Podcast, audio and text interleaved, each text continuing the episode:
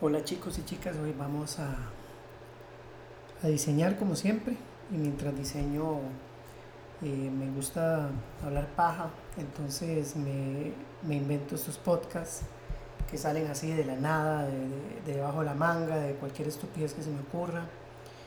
Eh, hoy voy a hablar, eh, me encontré un temilla ahí interesante y la verdad es que vamos a hablar como el precio de los tatuajes.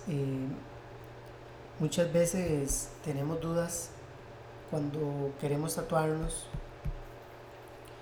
¿Por qué una persona me cobra un precio y otra me cobra cuatro o cinco veces más por el mismo tatuaje? ¿Por qué eh, ese cambio tan brusco en el tatuaje, en el precio de ese tatuaje? Y pareciera que es lo mismo, pareciera que, que voy a obtener lo mismo. Y es como ir a una agencia y comprarse un carro y ver a la par otro carro idéntico, el misma, lo vemos idéntico. Y entonces, ¿pero cuánto vale ese carro? Este vale cinco veces más. Y nos preguntamos, ¿por qué el cambio?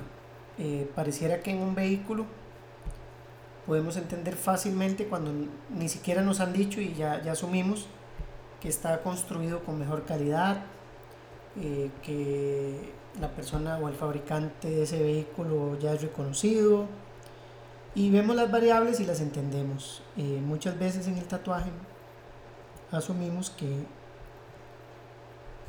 que el precio mejor o más económico es el, el correcto.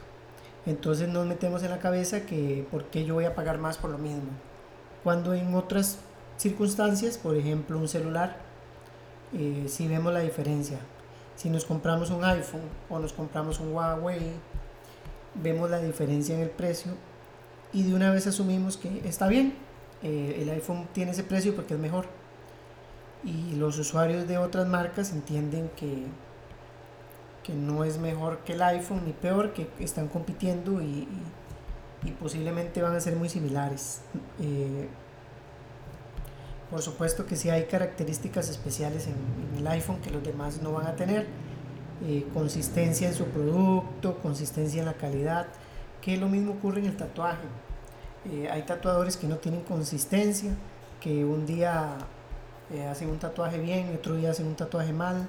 Y, entonces nosotros como producto buscamos consistencia en el tatuaje, buscamos calidad. Como consumidores de un producto también buscamos un precio aceptable. Y por lo menos para mí, en cuestión de calidad, eh, el precio juega el segundo lugar.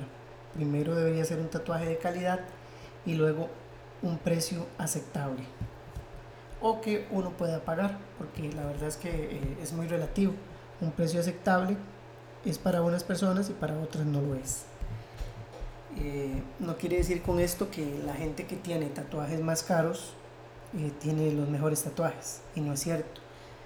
no quiere decir que el quien tiene más dinero se va a hacer los mejores tatuajes. Tanto es así que vean las piernas de Messi, vean los brazos de Messi, vean las mierdas que anda tatuadas. y tiene dinero para, tatuarse lo que quiera. Y tiene covers terribles tras de eso. O sea, tras de que ya tenía tatuajes terribles. Y si usted lo ve una y otra y otra y otra vez le pasan por encima, esa es otra cosa que las, las personas preguntan y, y tápeme esto. Eh, eso no existe. Tápeme esto es eh, casi que un tatuaje que va a salir mal. Ya los covers Mm, por sí solos son un gran problema, cuesta muchísimo hacer un buen trabajo. Si ya el tatuaje tiene dificultad, el cover tiene el triple. Por eso tenemos tatuajes terribles ahí a medio palo y, que no queremos ni siquiera vernos. Y en, eso no, y en esa bola va todo el mundo, porque también va Messi. Eh, Messi tiene unas, unos tatuajes miedo en sus piernas terribles. Y ahí vemos claramente que eh, el precio de un tatuaje no es el, el producto que usted va a recibir, no es de mayor valor. Entonces, por supuesto que cuando vayan a cotizar, eh, tome más variables que solo el precio. Eh, si ustedes deciden adquirir cualquier producto, cualquier producto, por solo precio, están comprando lo peor. No siempre eh, un fabricante puede darte un buen producto con un precio bajísimo. esto lo vemos día a día y los que tenemos más edad, ¿verdad? Entendemos que, que los productos ahora son comerciales y que tienen un lapso de vida muy corto. Eh, antes un mueble, usted se compraba un carro o un mueble y usted sabía que usted iba a tener ese carro y ese mueble ahí hasta que usted se muera y ese todavía va a existir. Eh, nosotros deberíamos de pensar lo mismo en relación al tatuaje, que podamos tener un trabajo ahí siempre sea, no, necesariamente por un lapso muy corto.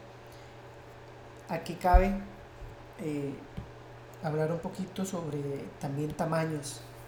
Por lo menos eh, yo hago trabajos muy pequeñitos y siempre ando lidiando un poquito con, con la calidad porque la gente quiere un trabajo diminuto en un espacio que perdería calidad muy rápido. Entonces me toca mucho estar explicando que hay cosas que no se pueden hacer, aunque usted las vea en internet, eh, no necesariamente funcionan, funcionan unos días, si no vean la pierna Messi, funcionan unos días y después es un asco terrible de trabajo eh, y ya no hay dinero que salve eso, porque ¿quién más dinero que, que este personaje?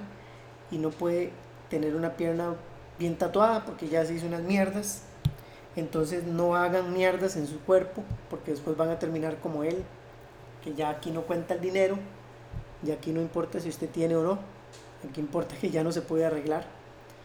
Y si no, simplemente busquen los tatuajes de Messi y se van a dar cuenta. O sea, son de terrible para abajo. Eh, bueno, este es un pequeño podcast que hice mientras dibujo. Eh, muchas gracias por escuchar. Comenten, compartan, diviértanse, que hay que pasarla bien.